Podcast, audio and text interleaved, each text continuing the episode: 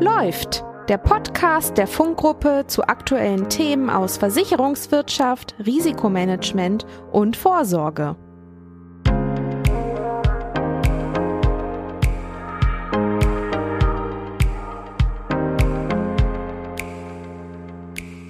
Hallo und herzlich willkommen zu einer neuen Ausgabe von Läuft. Mein Name ist Ansgar Faut und wir reden heute über die DNO-Versicherung.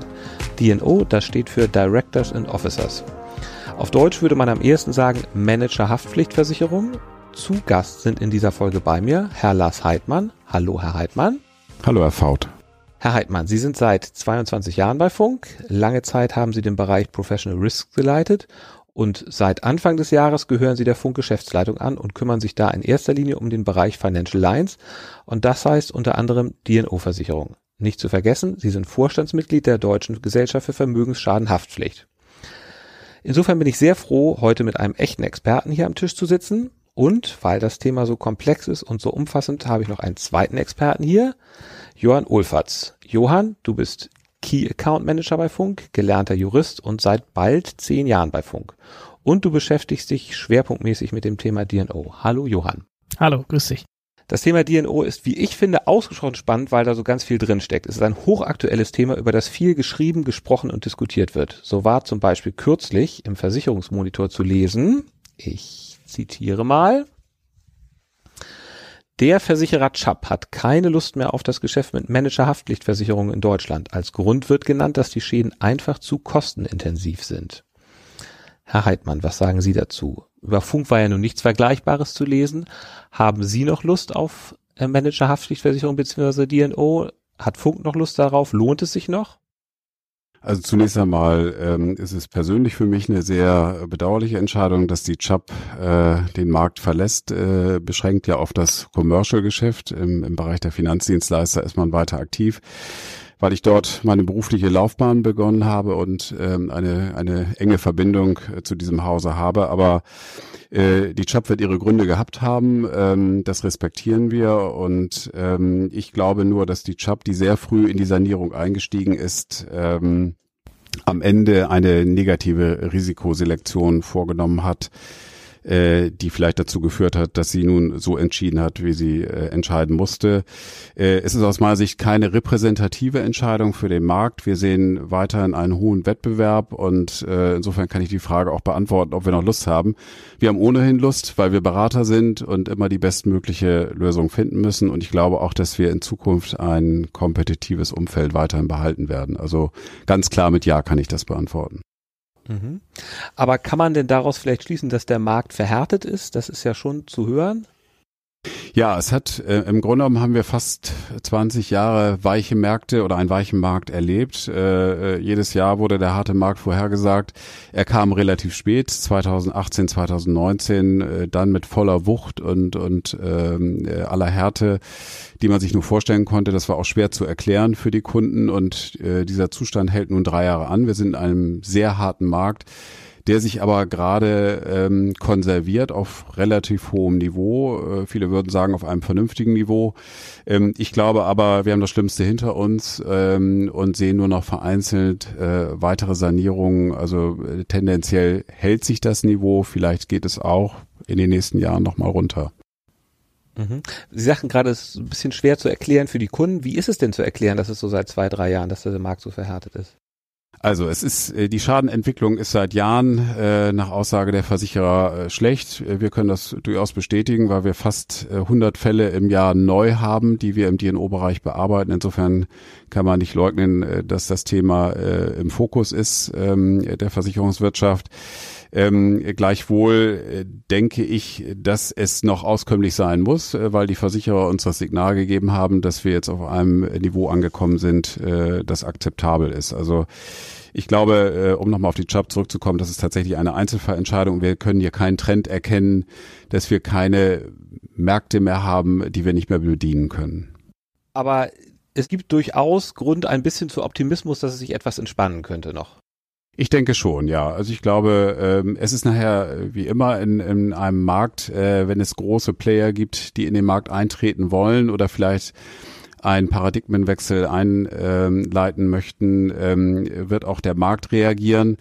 wir haben gar nicht die Absicht, dass wir wieder auf die Prämien kommen, die wir schon mal hatten vor Jahren, äh, weil es ganz offensichtlich ein nicht auskömmliches Niveau ist. Aber wir wollen natürlich in der Tat auch äh, noch Prämien sehen, die wir den Kunden vermitteln können.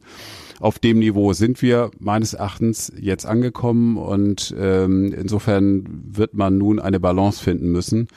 Und da sind alle Player, Makler und Versicherer gefordert, äh, hier maßvoll zu reagieren, äh, und zwar sowohl in die eine als auch in die andere Richtung. Johann, mal an dich, um so ein bisschen die Bedeutung der DNO-Versicherung äh, vielleicht abzuklopfen.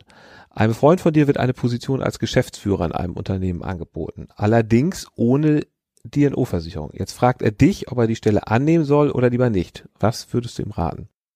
Ja, auch wenn das vielleicht komisch klingen mag, würde ich ihm tatsächlich raten, ohne DNO diesen Job nicht anzunehmen.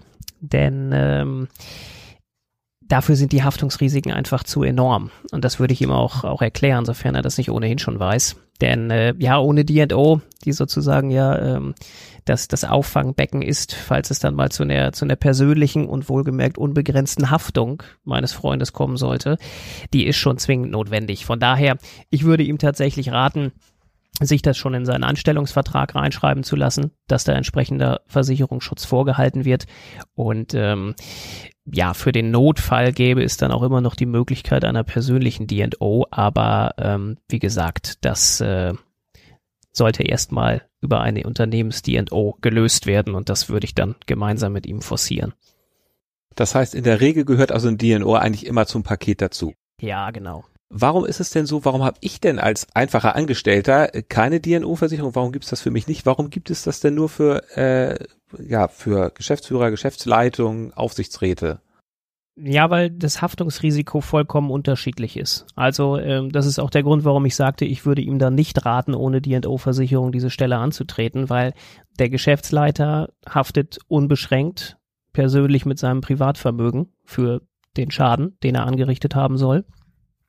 Und das ist natürlich ein enormes Risiko. Und äh, letztlich kann auch eine attraktive Vergütung dem nicht begegnen. Also dafür brauche ich zwingend auch eine D&O als Auffanglösung. Und äh, ja, der normale Angestellte, ähm, der hat eben dieses Problem nicht. Der haftet für ja, insbesondere für Fälle einfacher Fahrlässigkeit gar nicht, weil man eben sagt, naja, äh, der Arbeitgeber schafft da irgendwie ein Risiko. Wenn da mal was schief geht, dann kann das passieren. Da soll eben der, der Angestellte nicht mit äh, Schadensersatzansprüchen überzogen werden können. Ähm, wenn er natürlich vorsätzlich handelt, gilt was anderes. Aber das ist so ein fundamentaler Unterschied zwischen Geschäftsleiter und Angestelltem. Okay. Herr Heidmann, vielleicht noch mal so ein bisschen grundlegend für alle, die nicht ganz genau wissen, was eigentlich DNO ist. Wer versichert sich mit einer DNO wogegen und wer schließt die Versicherung eigentlich ab? Also eine DNO ist äh, eine Managerhaftpflichtversicherung ist eine persönliche Deckung, äh, die den Manager gegen ähm, äh, individuelle Haftungsrisiken aus seiner persönlichen unbeschränkten Haftung absichert. Ähm, das Ungewöhnliche ist, dass der Versicherungsnehmer die Prämie zahlt, äh, der Versicherungsnehmer ist und ausschließlich begünstigt, wirklich ausschließlich begünstigt, nur die versicherte Person ist. So und gerade im Schadenfall zeigt sich dann eine gewisse Ambivalenz, äh, dass derjenige, der äh, diese die Prämie bedient, natürlich erwartet, dass der Versicherer sich schnell auf seine Seite schlägt. Genau das Gegenteil ist der Fall. Äh, der Versicherer macht sehr schnell deutlich, ähm, dass er ausschließlich ähm, die versicherte Person vertritt, die Interessen der versicherten Person vertritt. Und dies ist für uns gerade in den Innenhaftungsfällen, also den typischen Fällen einer DNO, wo die versicherten Gesellschaften ihre eigenen Organe in Anspruch nehmen, äh, führt eben zu, zu Dissonanzen und ähm, zu falschen Erwartungshaltungen, die wir dann korrigieren müssen. Und ähm, ja, dieses Spannungsfeld müssen wir auflösen. Ähm, und die Rolle des Maklers ist in solchen Innenhaftungsfällen ohnehin sehr defensiv. Also da, da sind also unsere Möglichkeiten noch nur so begrenzt ähm, so dass wir allenfalls äh, die Deckung erklären können, die die Rollenverteilung nochmal deutlich machen können und ausgleichend wirken können. Gibt es für diese Innenhaftungsfälle ein typisches Beispiel, wie das immer wieder abläuft oder ist das immer jedes Mal anders? Also die, die Abläufe sind eigentlich äh, relativ gleich. Äh, wir haben, äh, wenn man jetzt sozusagen thematisch das ein bisschen eingrenzt, eine Vielzahl aus dem Bereich von Compliance-Verstößen, die natürlich im Ergebnis zu Vermögensschäden auf Seiten der versicherten Unternehmen führen. Und ähm, da wird am Ende dann auch die Frage der Verantwortung gestellt. Ähm, so, und äh, im Zweifel haben sie zumindestens die Möglichkeit, die theoretische Möglichkeit, diese Gelder bei versicherten Personen zu regressieren, wenn eben alle Haftungsvoraussetzungen vorliegen, wie Fahrlässigkeit, Kausalität und Schaden. Aber gleichwohl möchte ich betonen, dass äh, es häufig schon an der ersten Voraussetzung scheitert, äh, nämlich an, am Vorliegen einer Pflichtverletzung so dass eine Vielzahl der Fälle, die wir sehen, äh, im Ergebnis nicht zu einer Haftung führen. So und das ist, glaube ich, auch vielen Organen nicht bewusst. Das Risiko ist sicherlich da, aber äh, wir, wir kommen sehr häufig zu einer erfolgreichen Anspruchsabwehr und ähm, ja, da sind auch da die Erwartungshaltungen sehr unterschiedlich. Ähm, und klar ist, dass die versicherten Unternehmen äh, sich häufig im Recht sehen, aber auf, auf der Grundlage der, der objektiven Rechtslage kommt es eben im Ergebnis selten zu einer Haftung. Wer entscheidet das denn, dass ähm, es nicht zu einer Haftung kommt oder dass es zu einer Haftung kommt? Wird das dann über ein Gericht gemacht oder wird das vielleicht auch außergerichtlich äh, gemacht? Sehr gute Frage. Also äh, wir sehen maximal zehn Prozent ähm, äh, dieser Fälle in ein Gerichtsverfahren mündend. Äh, die meisten Fälle werden äh, außergerichtlich verglichen oder gesettelt, wie, wie es neudeutsch heißt. Ähm, und ähm, da muss man einfach sagen, dass es sich häufig in Kosten erschöpft und äh, die versicherten Unternehmen im Grunde genommen mit ihrer Forderung gar nicht durchdringen. So und äh, wenn etwas dran ist an den Fällen, dann haben sie eben zwei Perspektiven, die, die Sicht des Versicherers, äh, Schrägstrich der versicherten Person und äh, die Sicht des Anspruchstellers der versicherten Unternehmen, äh, die natürlich völlig divergieren und wo keiner am Ende recht hat, weil es keine neutrale Instanz gibt, die das entscheidet. Und äh, da muss man sich über einen längeren Zeitraum tatsächlich herantasten, um einen Ausgleich zu finden. Wir nehmen diese Folge jetzt im Juni 2022 auf. Es sind sehr bewegte Zeiten. Äh, mit ganz vielen politischen Themen, ganz riesigen Herausforderungen für die Wirtschaft an allen Ecken und Enden eigentlich. Johann, kannst du mal sagen, was sind so die Sachen, durch die eine DNO-Versicherung aktuell insbesondere getriggert wird? Was löst das eigentlich auf, aus, dass da jemand sagt, wir wollen jetzt die Versicherung in Anspruch nehmen? Ja, also äh, top aktuell sind auf jeden Fall alle Themenstellungen, die sich hinter dem Kürzel ESG verbergen. Da geht es ja um Themen der Nachhaltigkeit und der sozialen Verantwortung von Unternehmen. Und man kann es ja gerade auch ganz gut beobachten. Also äh, Unternehmen werden insgesamt ja grüner, wie es äh, dann auch heißt. Und wir selbst ja auch, sind ja auch gerade von Focus Money prämiert worden, was man ja auch mal erwähnen darf. Und ähm, weiterer Ausfluss aus diesen ESG-Kriterien äh, ist, äh, ist eben auch das neue Lieferkettengesetz, das ja in aller Munde ist und äh, eben Lieferanten oder, oder Unternehmen dazu zwingt, seine Lieferanten und Zulieferer überall auf der Welt eben genau unter die Lupe zu nehmen, um insbesondere Menschenrechtsverletzungen zu vermeiden.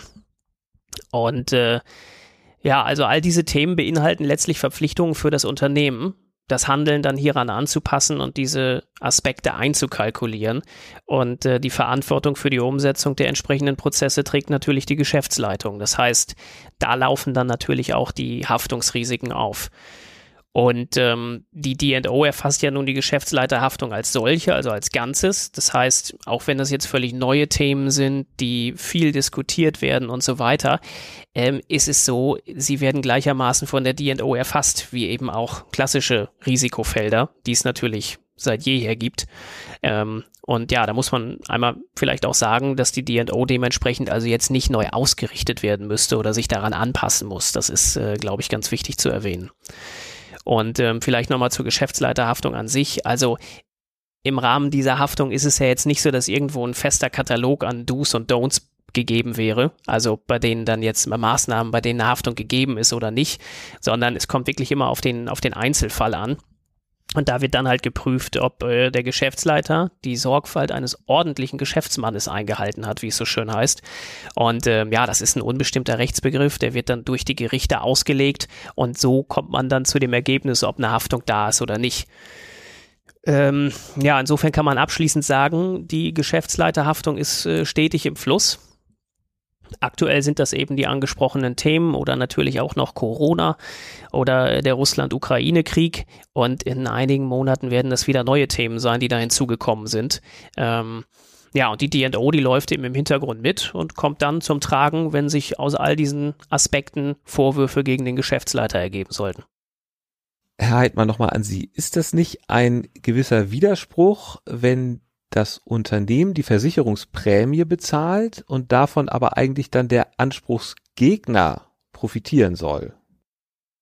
Das scheint auf den ersten Blick der Fall zu sein, ähm, aber im Ergebnis äh, sehe ich das nicht so und ich äh, glaube auch alle anderen Experten sehen das nicht so, ähm, da es äh, eine ungewöhnliche Situation ist, dass ein ähm, beruflicher Fehler zunächst einmal zu einer unbeschränkten persönlichen Haftung führen kann und wir es mit erheblichen Haftungssummen zu tun haben, die natürlich existenziell sind. Also darüber sind wir uns einig. Insofern muss es ein, eine Möglichkeit geben, äh, dieses extrem hohe Haftungsrisiko äh, teilweise aufzufangen oder abzufangen. Und das gelingt uns eben mit der DNO, mit diesem Konstrukt der DNO-Versicherung und den äh, möglichen äh, Versicherungssummen, die wir ja bis zu drei, vier, 500 Millionen einkaufen können. Also insofern ist es eher ein Ausgleich zu den enormen Haftungsrisiken, die aber ja beruflich bedingt sind. Also wir gehen immer davon aus, dass das Organ im Sinne des Unternehmens tätig wird und wir sichern hier nicht Vorsatz ab, sondern wir sichern Fahrlässigkeit ab. Und ich glaube, wir sind uns einig, dass äh, uns allen jederzeit ein Fehler äh, fahrlässig passieren kann und ähm, dieser Interessenausgleich ist, ist insofern gesund und auch angemessen aus meiner Sicht. Beim Wort Vorsatz fällt mir jetzt mal der sehr prominente äh, Fall Wirecard ein aus, den Letz-, aus der letzten Zeit, was ja auch ein DNO-Fall war, wenn ich das richtig äh, verstanden habe. Wie bewerten Sie das jetzt? Also ich glaube, da kommt in der Tat äh, erstmal Unbehagen auf, äh, dass hier äh, Kostenschutz, das haben wir ja gelesen, äh, gewährt wurde, ähm, äh, vor allen Dingen auch äh, zum Thema Reputationskosten äh, ist im einstweiligen Verfahren vom OLG Frankfurt äh, ein Kostenschutz zugesprochen worden. Ähm, ich denke aber, zunächst einmal muss man respektieren, dass die Police diesen Inhalt hatte und ein Gericht diesen Inhalt objektiv ausgelegt hat. Hinzu kommt, dass wir uns in einem Eilverfahren bewegt haben, äh, wo sozusagen die, die, die, der Prüfungsumfang noch ein anderer ist und andere Interessenerwägungen angestellt werden. Und zu guter Letzt möchte ich noch erwähnen, dass es ein sogenanntes Sublimit gibt, also äh, der Kostenschutz beschränkt sich auf 100.000 Euro.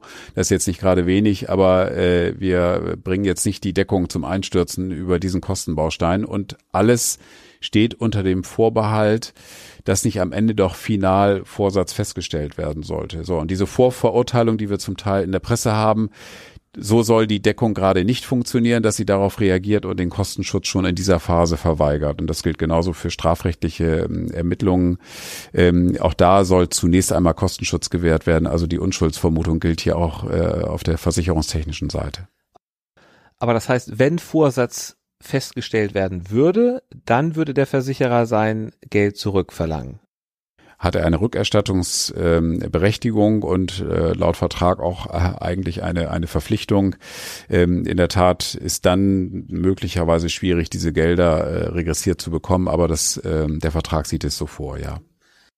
Es war jetzt schon häufiger mal von erheblichen Haftungssummen die Rede. Sind das Millionenbeträge, 10 Millionen Beträge, 100 Millionen Beträge? Wie hoch sind diese erheblichen Haftungssummen und woraus setzen die sich eigentlich zusammen? Johann, kannst du dazu was sagen? Ja, klar.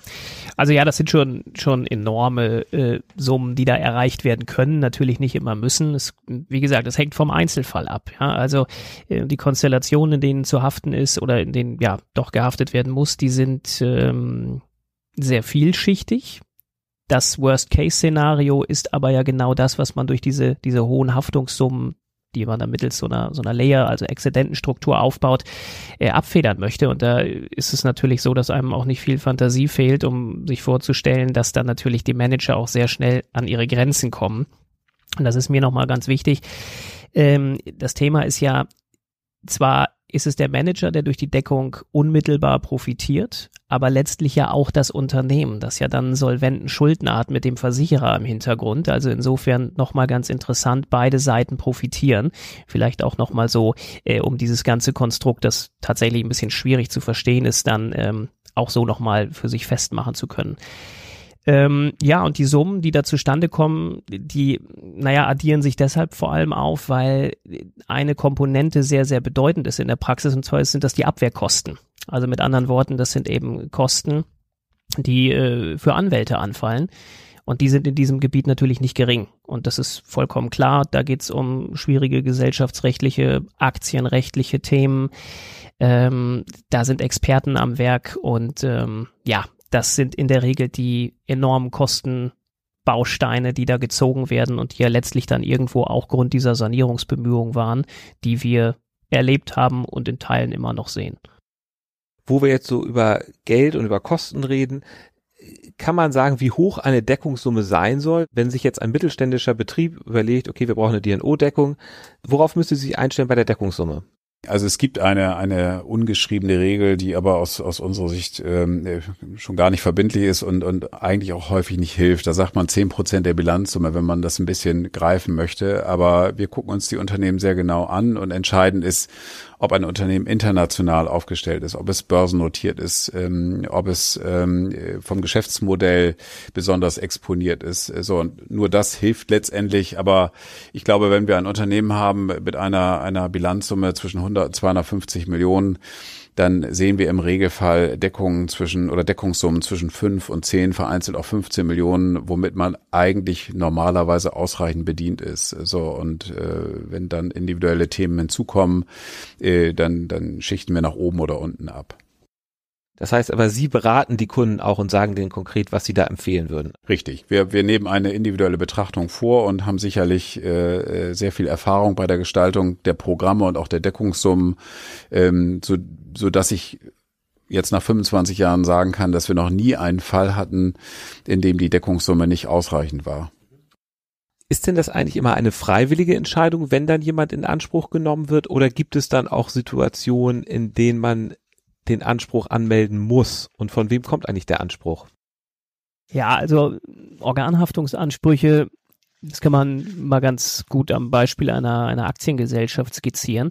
Da ist das ja so, da haben wir den Vorstand, der die Geschäfte führt und dann das Aufsichtsorgan. Das ist der Aufsichtsrat. Und äh, der Aufsichtsrat, das ist auch derjenige, der am Ende dann eben äh, Ansprüche dann durchsetzt gegenüber dem Vorstand und, und geltend macht. Und ja, die Frage ist, ist spannend, ob es da, ob das eben sozusagen nach Gutdünken passieren kann oder nicht. Und naja, man kann sich das denken, Haftung etc., das ist natürlich nicht in sein Ermessen gestellt. Ähm, das ist halt so, Ansprüche müssen geltend gemacht werden, damit eben natürlich auch Geld wieder der Gesellschaft zugeführt wird, für den Fall, dass es da Unregelmäßigkeiten gegeben hat. Dann ist der Aufsichtsrat sogar dazu verpflichtet. Und das ist begründet eben darin, die Gesellschaft ist ja auch äh, dem Legalitätsprinzip unterworfen. Das heißt, sie müssen Recht und Gesetz einhalten und darauf drängen, dass das eben auch so durchgesetzt wird. Und daher rührt dann regelmäßig auch die Verpflichtung des Aufsichtsrats, äh, einem möglichen Schadensersatzanspruch dann auch nachzugehen. Was ich immer wieder höre und weswegen ich das Thema DNO so spannend finde, wie ich schon eingangs sagte, ist, äh, ist halt so Juristerei und Wirtschaft und auch ein bisschen äh, einfach gesunder Menschenverstand kommen da so zusammen. Können Sie das so äh, bestätigen, Herr Heidmann, oder wie, warum finden Sie das Thema DNO spannend? Also es ist ähm, zunächst einmal sehr lebensnah, es ist nicht so abstrakt und ich glaube, was uns alle äh, hier interessiert, dass es ein persönliches Thema ist. Ja, also wenn wir über Unternehmenshaftung reden, können die Summen zum Teil deutlich höher sein ähm, und die Sachverhalte sind auch nicht uninteressant, aber es geht hier um eine persönliche Verantwortung und insofern ist das Thema auch äh, oder schafft ein, ein, eine hohe Attention auf Seiten unserer Versicherungsnehmer und dort natürlich der versicherten Personen. Ähm, so und, und äh, die, die, die gesamte Diskussion äh, zum Thema DNO ist lebhaft. Der gesamte Prozess äh, der Findung einer Police und der Gestaltung einer Police ist, ist lebhaft und ähm, insofern hat es mich immer gereizt, äh, dieses Thema zu bearbeiten und man muss eben auch schon sagen, das hatte Johann auch schon erwähnt, die Haftungskonstellationen sind nahezu unendlich. So und ähm, äh, und abschließend möchte ich erwähnen, dass auch die Versicherungsbedingungen einer enormen Dynamik äh, unterliegen. Ja, und wir haben eigentlich in den letzten 25 Jahren, denen ich das begleite, kein Jahr gehabt, wo nicht doch zentrale Veränderungen waren oder auch die Rechtsprechung sich maßgeblich geäußert hat. Also von daher ein hochdynamisches Feld, äh, in dem es äh, einem nie langweilig wird und ähm, wo wir, glaube ich, alle in Bewegung bleiben. Auf jeden Fall eine sehr spannende Geschichte. Ich hoffe, liebe Hörerinnen, liebe Hörer, wir haben ein paar spannende Sachen für Sie hier zusammengefasst. So, nun ist der fachliche Teil dieses Podcasts am Ende und jetzt äh, ist es ja so, dass niemand aus diesem Podcast herauskommt, ohne noch ein paar persönliche Fragen zu beantworten, denn das Persönliche spielt ja bei Funk eine wichtige Rolle. Lieber Johann, lieber Heidmann, sind Sie bereit für drei kurze Fragen und kurze Antworten? Sehr gern. Johann, wie lautet dein Geheimtipp für Ostfriesland-Touristen? Ja, also da muss man dazu sagen, dass ich natürlich aus der Ecke komme. Äh, ja, da gibt's unfassbar viele Möglichkeiten, aber äh, schön sind natürlich so die, die Städte, oder na, Städte kann man nicht, nicht unbedingt sagen, die, die äh, Orte an der Küste. Gretsiel beispielsweise, das ist, glaube ich, ja, weitgehend bekannt. Einer der schönsten Orte eben dort. Oder Carolinsiel, das sind dann Orte, von denen man dann eben auch auf die ostfriesischen Inseln kommen kann. Das ist, äh, ist sehr netter. Okay, sehr schön. Herr Heidmann, wo trifft man Sie am Samstagnachmittag? Seit vielen Jahrzehnten immer auf dem Tennisplatz, äh, da bin ich groß geworden. Johann, welche App auf deinem Handy nutzt du am häufigsten? Also, äh, am häufigsten würde ich sagen, ist das YouTube, weil es da wirklich, ja, für jeden alles gibt. Ähm, und naja, ich meine, da findet man Unterhaltung äh, nonstop, kurzweilige Videos und zwar zu allen Themen und das würde ich schon sagen, das ist so das, was ich wirklich am häufigsten äh, mir anschaue. Herr Heidmann, welches Buch liegt auf Ihrem Nachttisch? Ich habe gerade ein Buch angefangen von äh, Edgar Selge, Hast du uns endlich gefunden, sein Erstlingswerk, was äh, hervorragend geschrieben ist, äh, hochspannend ist und äh, wenn ich nicht nach fünf, sechs Seiten eingeschlafen bin, ähm, ja, kann ich mich sehr gut in diesem Buch vertiefen. Johann, wie kannst du am besten nach Feierabend abschalten?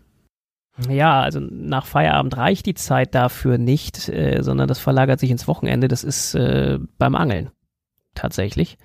Ähm, das mache ich sehr gerne, schon seit der Jugend. Und ähm, ja, ich glaube, das ist ja auch belegt. 20 Minuten an der äh, frischen Luft beziehungsweise in der Natur sollen schon deutlich zur Entspannung beitragen.